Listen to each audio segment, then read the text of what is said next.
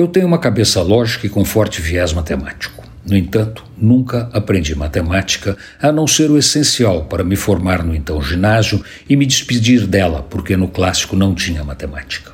As razões se limitam a uma única razão. O professor errado na hora errada, fazendo as graças erradas para um menino na segunda série do ginásio. Pode parecer loucura, mas não é. O professor implicou comigo por causa de time de futebol. Ele era corintiano, eu sou são paulino. Por causa disso, começamos a discutir regularmente em nível de igualdade. Se ele fosse um bom professor, veria que estava diante de um menino querendo mostrar que era grande. Mas ele não percebeu, ou se percebeu, era uma pessoa fraca que precisava se impor, mostrando o seu poder em cima de alguém que não tinha a menor chance num confronto direto. O resultado disso é que comecei a não me interessar pela matéria e a ir mal nas provas e nas chamadas orais, nas quais ele fazia questão de colocar questões que ele sabia que eu não responderia.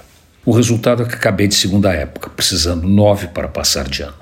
A lógica seria eu não passar, mas eu passei graças a uma professora genial que me preparou para o exame no qual tirei 10. A professora foi doutora Aurora Albanese, que ao longo de sua carreira galgou as mais altas posições na Universidade Presbiteriana Mackenzie.